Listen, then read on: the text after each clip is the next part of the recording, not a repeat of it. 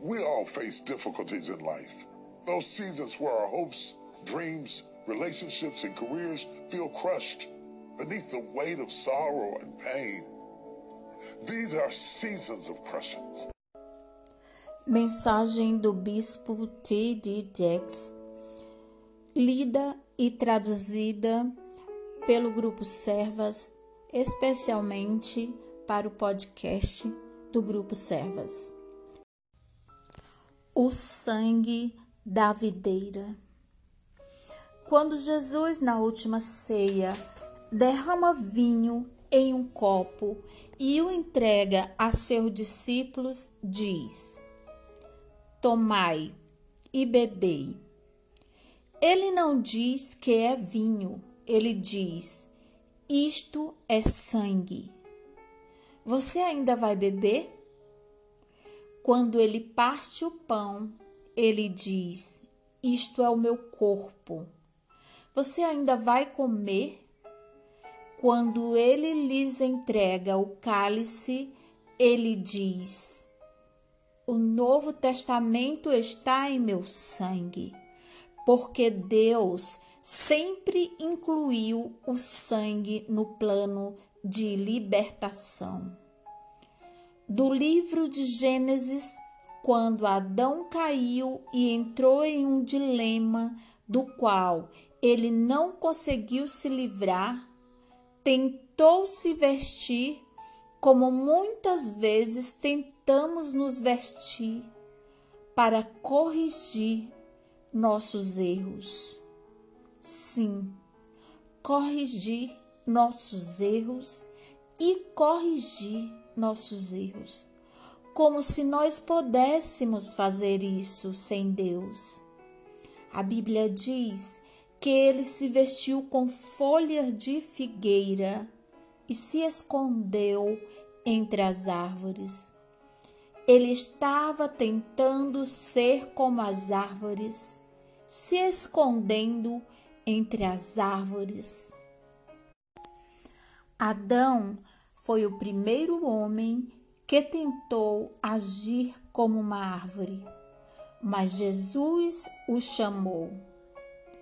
Ele o chamou para fora das árvores e ele o chamou para fora das folhas de figueira, porque ele sabia que não havia nada na árvore que pudesse redimi-lo, e não havia nada na folha que pudesse redimi-lo, porque nem a árvore, nem a folha tinha algum sangue nelas. Então ele disse: Levante-se e espere aqui. Eu vou lhe mostrar o que custa ser entregue. E a voz do Senhor andou pelo frescor do jardim, e ele encontrou um animal inocente, e a razão pela qual o animal inocente era elegível é porque ele tinha o preço da redenção correndo em suas veias. E isto é sangue. Nenhuma planta pode sangrar. E ele sangrou para que Adão pudesse viver. E Jesus se torna costureiro e alfaiate. Por favor, e ele faz um terno para Adão usar. Sim, e aí está ele, com peles ensanguentadas e sangue escorrendo pelas pernas, entendendo que a vida que ele agora vive na carne, ele só vive por causa do sangue do animal.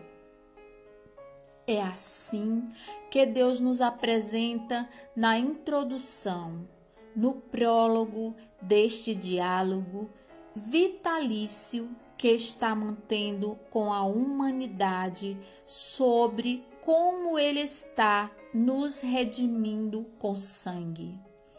pois sem derramamento de sangue não há remissão de pecados. Então, quando ele começa a falar sobre esmagar uvas, ele está realmente falando sobre sangue, porque para ele vinho é sangue e sangue é vinho.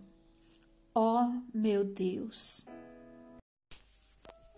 Você já teve ciúmes? Ele estava com ciúmes. E Deus disse: Por que seu semblante caiu? Se você não fizer bem, eu não o receberei. Em outras palavras, se você fizer o que Abel fez, você pode obter o que Abel conseguiu. Eu não faço acepção de pessoas, eu faço acepção de princípios. E o princípio é sangue. Caim não estava disposto a matar um animal, mas ele estava disposto a matar seu irmão. Por que desistimos do fácil e fazemos o difícil? Teria sido mais fácil oferecer o animal. Ao invés disso, ele vai lá e mata seu irmão. E então Deus desce e diz: Eu ouço a voz do sangue de teu irmão clamando por mim da terra. Foi aí que eu descobri que o sangue pode falar, porque Deus disse: Eu ouço a voz do teu irmão clamando a mim do chão. E não só aprendi que o sangue pode falar, eu também aprendi que Deus pode ouvir o sangue e que Deus entende a linguagem do sangue.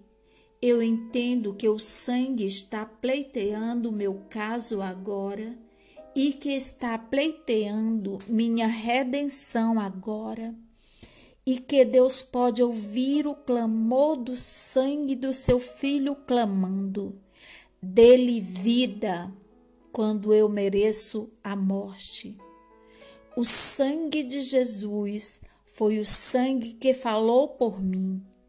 Quando o inferno se abriu para me levar, o sangue de Jesus abriu sua boca e falou por mim e exigiu minha libertação.